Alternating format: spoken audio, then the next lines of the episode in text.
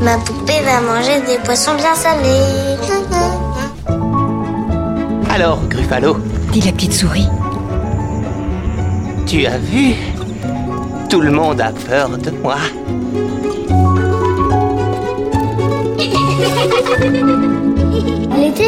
D'une famille de bûcherons qui décidèrent de les abandonner dans la forêt. Enfantillage, le rendez-vous des livres pour enfants.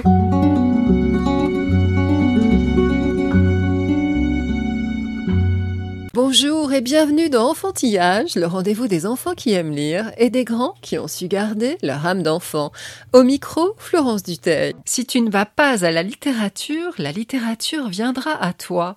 C'est le credo de la toute nouvelle collection Court toujours des éditions Nathan qui publie six récits courts à lire partout, tout le temps, en version papier, e-book et audio. Un lycéen accro au forum, un autre qui part en train sans ticket mais avec un bouquin, un troisième qui perd sa jour en secret de famille dans la maison de vacances, une jeune fille qui part à Londres avec sa mère à la dérive, une autre qui est poursuivie par une inquiétante inconnue, et pour finir, les premières vacances de deux potes sans leurs parents. Sous une couverture punchy comme un graffiti, la collection propose six nouvelles intenses autour d'un moment de bascule dans la vie d'un adolescent, signé de la fine fleur de la littérature jeunesse, Vincent Cuvelier, Florence Hinkel, Fabrice Collin, Séverine Vidal et Rachel Corenblit, sans oublier Gaël Aymon qui a répondu à nos questions. Le truc qui doit pas changer dans ma vie, c'est mes nuits sur le forum.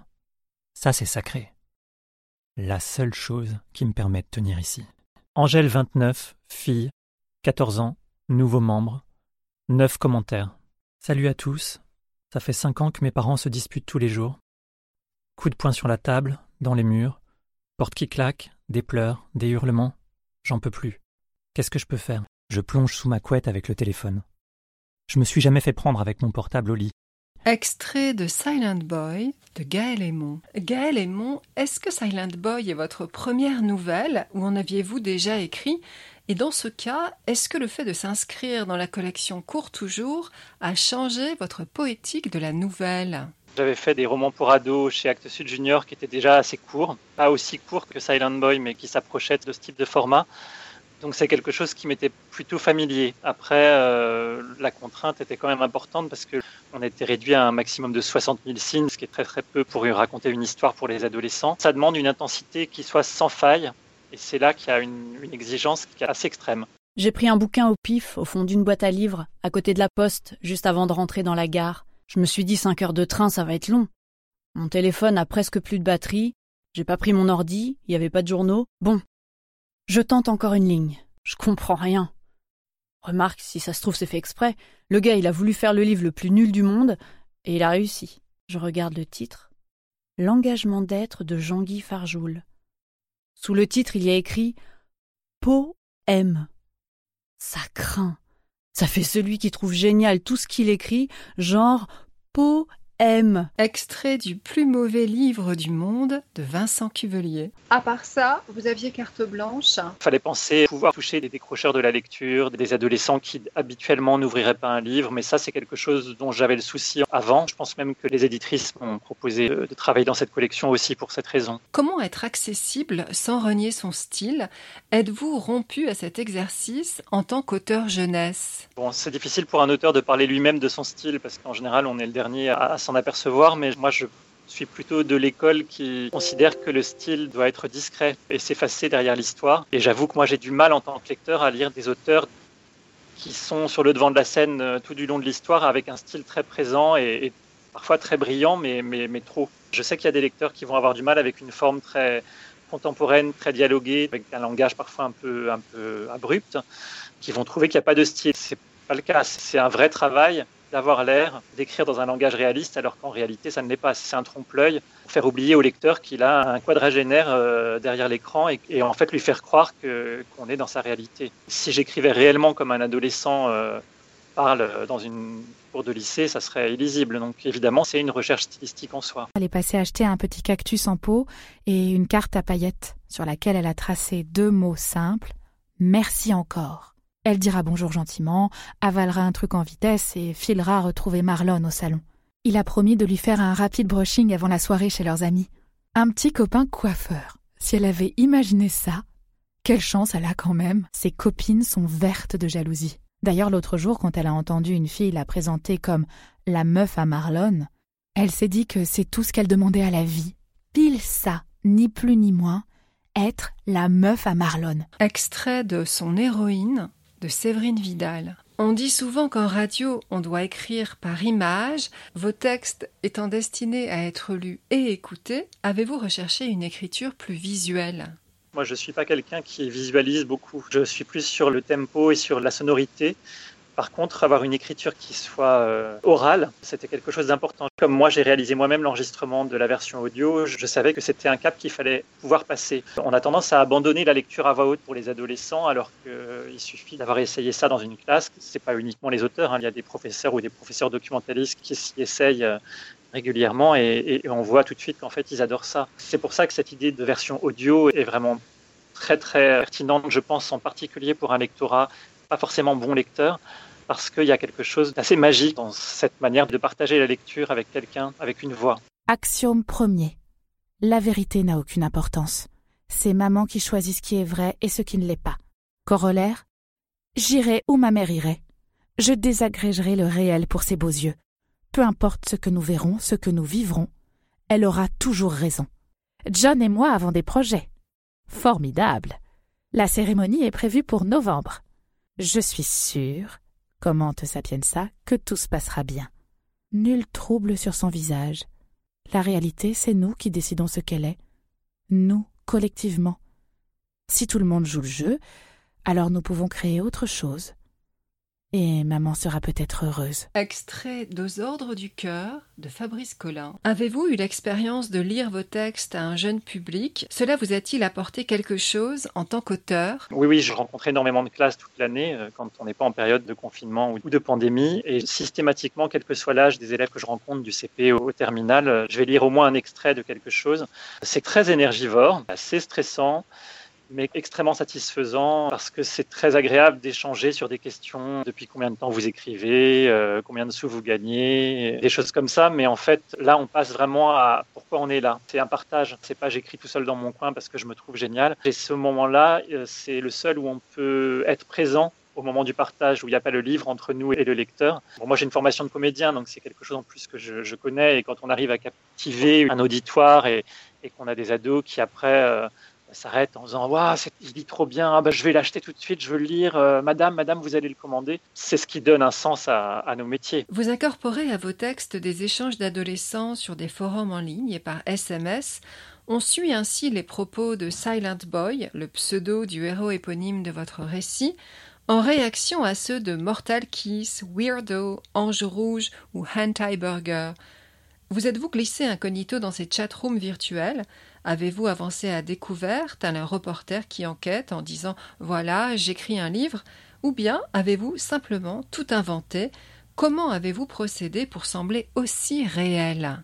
J'ai inventé beaucoup. Les forums, c'est quelque chose qui est un peu vintage, comme euh, je le dis dans le livre, puisque maintenant les ados sont plutôt sur les applications euh, immédiates, mais c'est quelque chose qui existe encore. On en parle en général très négativement. On en parle quand il s'agit des forums de gamers euh, avec du harcèlement sexiste ou des forums politiquement très très extrême. Et en fait, je me suis aperçu qu'il y avait aussi encore des forums très actifs pour les adolescents. J'ai été jeté un œil, mais pas en m'infiltrant. J'ai pas créé de faux profils. Il y a toujours une limite déontologique. Moi, je mets pas les pieds dans l'intimité des ados. Par contre, il y a beaucoup de choses qui sont publiques sur ces forums que n'importe qui peut regarder. Moi, ça m'intéressait parce que ça parlait à la fois de notre époque très virtuelle et à la fois on n'était pas dans Snapchat, euh, WhatsApp et compagnie. On était dans quelque chose de plus littéraire. Aussi, on avait une temporalité beaucoup plus lente, beaucoup plus longue, qui allait bien au personnage justement, qui permettait le silence, qui permettait euh, l'hésitation. Comme le suggère son pseudonyme, Silent Boy commence par lire les autres membres du forum sans intervenir. Je souffre, confie-t-il, je me console avec eux, je me nourris de leur vie. Dans ses fameux droits du lecteur, Daniel Pénac affirmait le droit à bovariser. Notons au passage qu'une de vos chatteuses, à moins que ce soit un garçon en fait, se prénomme Mademoiselle Emma comme l'héroïne de Flaubert. Le fait de rêver sa vie en lisant celle des autres et de s'inventer un avatar est-il fondamentalement très différent ce que les lecteurs, les lectrices ont toujours pratiqué? Les adultes ont-ils raison de s'inquiéter? Les adultes s'inquiètent, euh, c'est normal, hein, quand on est parent on s'inquiète, mais ils regardent rarement la poutre qu'ils ont dans l'œil, donc l'avatar qu'ils construisent eux-mêmes, euh, que ce soit professionnel ou, personnel, quand ils se mettent en scène euh, sur les réseaux, qui est la même chose en fait, c'est une mise en scène de soi qui est assez vertigineuse et qui touche tout le monde. La forme que ça prend est quand même assez nouvelle et laisse désemparer pas mal d'adultes. On comprend plus quelles sont leurs relations. Les adolescents, on dit beaucoup qu'ils n'ont même plus besoin de se voir en vrai maintenant et qu'ils sont très bien, chacun avec un écran, à avoir des conversations de groupe euh, qui se dictent euh, en messages vocaux. Moi, ça m'intéresse de chercher dans les nouveautés que la société nous impose, euh, quelle est la continuité aussi? Quel est le lien avec les autres générations? Et les lecteurs adultes, en général, de ce type de roman euh, s'y retrouvent complètement. Ça leur rappelle leur adolescence. En intervenant sur le forum, votre héros Silent Boy sent que les mots le libèrent. Peu à peu, ils forment une armée à mon service, des petits soldats prêts à me défendre. S'agirait-il en fait d'une version 2.0 du journal intime à la différence notable que l'on y écrit pour être lu. Moi, je rapprocherais plutôt ça des concours d'éloquence. En fait, c'est juste réaliser que la prise de parole, que l'expression avec des mots qui soient exacts donne une liberté. C'est là que je dis souvent aux élèves que je rencontre que le français est peut-être la matière la plus importante pour eux dans la vie, qu'ils s'en rendent pas compte parce que ils peuvent être géniaux, mais euh, quand il va falloir trouver un travail, s'ils savent pas aligner trois phrases pour montrer à quel point ils sont géniaux pour que leur personnalité soit révélée aux autres. Personne ne s'en rendra compte et ils seront piégés dans leur absence de capacité euh, à s'exprimer. Savoir s'exprimer, savoir exprimer ses émotions, savoir mettre le mot juste est une force sociale. Ça permet de prendre une place, de se faire respecter autrement que les coups. Donc ça, vaut le coup d'essayer quand même. Chez les ados, explique Silent Boy, il y a d'un côté les populaires, de l'autre les victimes. D'une part, les beaux gosses et les tchatcheurs, de l'autre les invisibles, dans un anonymat peut-être plus désirable que d'être désigné par un encombrant surnom, citons puceau 1, la mytho, l'anorexique, Comment analysez-vous cette répartition sociologique, cette distinction des jeunes entre eux? De quoi cette cruauté est-elle le nom? Effectivement, il y a une segmentation des groupes qui est assez extrême actuellement. Est-ce que ça vient des exemples télévisuels euh, où il y a des archétypes de personnalités qui sont présentés dans les concurrents de télé-réalité Comme je ne suis pas sociologue, je ne saurais pas répondre, mais il y a quelque chose que moi je trouve assez troublant effectivement dans la manière dont ils ont besoin de se définir. Euh, comme appartenant à un groupe, mais un groupe dont l'étiquette est imposée euh, socialement par l'ensemble de l'établissement et qu'elle même partout. L'homme du moment possédait aussi une vieille carabine à verrou avec laquelle il avait abattu un sanglier un jour, à 80 mètres de distance, et d'une seule balle. Il avait montré à Ethan comment tirer en s'entraînant sur du petit gibier. Puis un matin, cet homme disparut de leur vie et ne remit plus jamais les pieds dans le chalet de famille où Ethan et sa mère passaient toujours trois semaines en juillet ou en août. Les hommes ne duraient jamais dans la vie de sa mère. Elle disait Je ne dure pas dans la vie des hommes. Ce jour-là, elle avait caressé tendrement la tête de son fils, comme pour s'excuser. Lui contemplait son canif, ainsi que la carabine à verrou qui avait été laissée là, par oubli, ou bien par don. Extrait de Comme un homme Florence Hinkel. Sans faire d'œuvre à message, vous traitez entre autres de la question de l'homosexualité. À l'heure où l'on évoque l'entrée au Panthéon de Verlaine et Rimbaud, le couple maudit de la poésie française, il faut savoir, et peut-être le savez-vous pour intervenir souvent dans les établissements, que la mention en classe par pur souci biographique, documentaire des mœurs des deux auteurs passe encore souvent très mal en 2020. Comment comprenez-vous cette persistance, à tout le moins, d'une attitude de rejet? C'est quelque chose que moi j'ai constaté effectivement. Il y a un langage extrêmement décomplexé, pour reprendre le terme à la mode, homophobe, qui est vraiment très libéré dans les collèges et les lycées. Si on parle de message, je ne pensais pas forcément parler tant de l'homosexualité, qui n'est pas vraiment le sujet du livre, puisqu'en fait aucun personnage n'est homosexuel, mais je voulais parler du masculin et de la construction du masculin. C'est la pierre angulaire de la construction de tout homme, parce que aucun homme, je pense, ne s'est construit sans avoir été menacé de se faire traiter de PD, puisque c'est le terme qui est employé dans ces cas-là, et que c'est fondamental pour tout homme de savoir qu'il y a une catégorie à laquelle il faut échapper au moins publiquement et qu'il faut se construire en s'éloignant un maximum de ce qui est supposé être assimilé à ce groupe-là. J'ai un jeune homme qui m'a contacté en me disant qu'il était très heurté par ce roman parce qu'il y avait le mot PD et que j'aurais pu employer d'autres mots et j'ai essayé de lui expliquer que j'étais dans une démarche réaliste et que dans une démarche réaliste, quand on va dans n'importe quel établissement scolaire, c'est une ponctuation dans les phrases et donc je ne peux pas employer un autre mot parce que sinon je ne suis plus dans la réalité. C'est ce mot-là qu'on entend tout le temps, qu'il fasse mal, c'est un fait, mais je ne peux pas pour protéger le lecteur, mettre un mot qui enlèvera tout réalisme à mon histoire et qui passera à côté du sujet. À force de rencontrer des collégiens à partir de la quatrième, on va dire, et des lycéens, je m'apercevais que souvent dans des classes où ils avaient été très touchés par d'autres romans que j'avais écrits, euh, d'autres romans de ce type, très réalistes.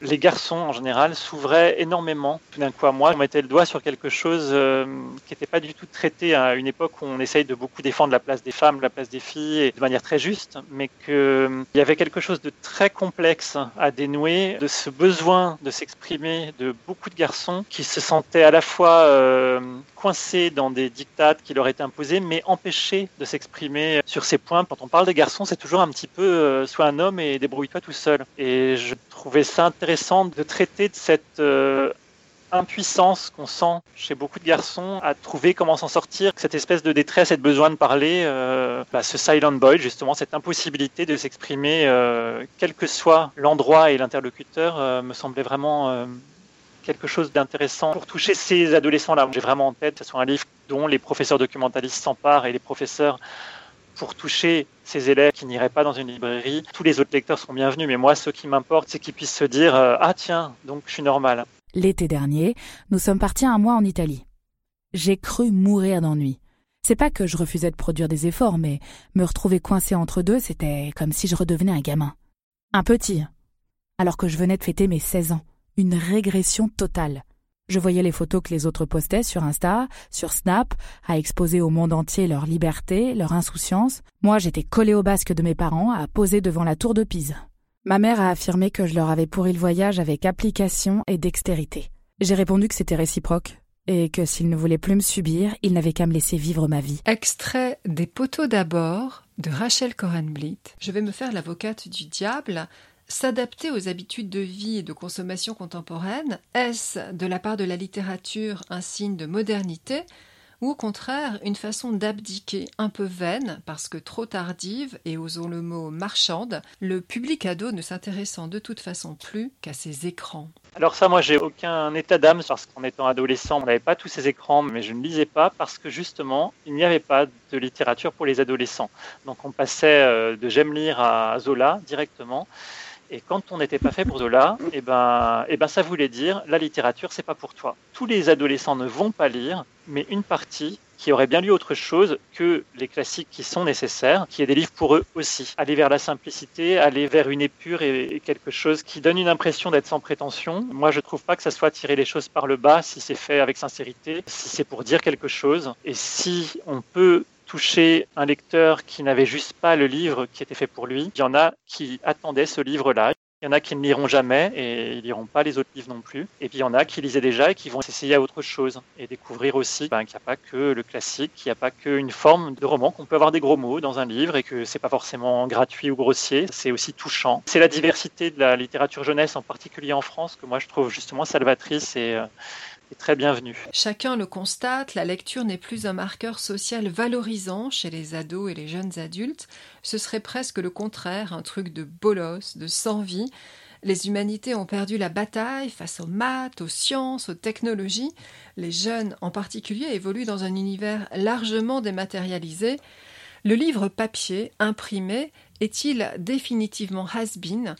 Ou peut-il rester dans le jeu en s'inventant de nouveaux supports, de nouvelles déclinaisons? C'est là l'intelligence pour moi de cette collection, c'est que la version papier ne s'efface pas puisqu'elle reste centrale. C'est l'achat de la version papier qui permet d'accéder aux deux autres versions. Il y a eu un travail de maquette que je trouve exceptionnel. Il y a la matière du papier, la couleur du papier, le toucher. C'est un compromis, je trouve, très juste entre du haut de gamme, de la vraie littérature et quelque chose de moderne. Le papier a toute sa place parce que honnêtement, les ados encore plus que nous, ils sont sur écran toute la journée quand ils sont pas en cours et ben, c'est bien de lire sur un, téléphone, mais il y a un moment où si on aime vraiment le livre, on a peut-être envie de passer à la version papier, surtout si on a un contrôle parental sur son téléphone et que le téléphone s'éteint euh, à 22 heures. Gaël Aymon, merci d'être venu au micro d'enfantillage. Merci à vous, avec plaisir. Retrouvez l'interview de Gaël Aymon et les livres de la collection Court Toujours sur le site d'enfantillage. Enfantillage.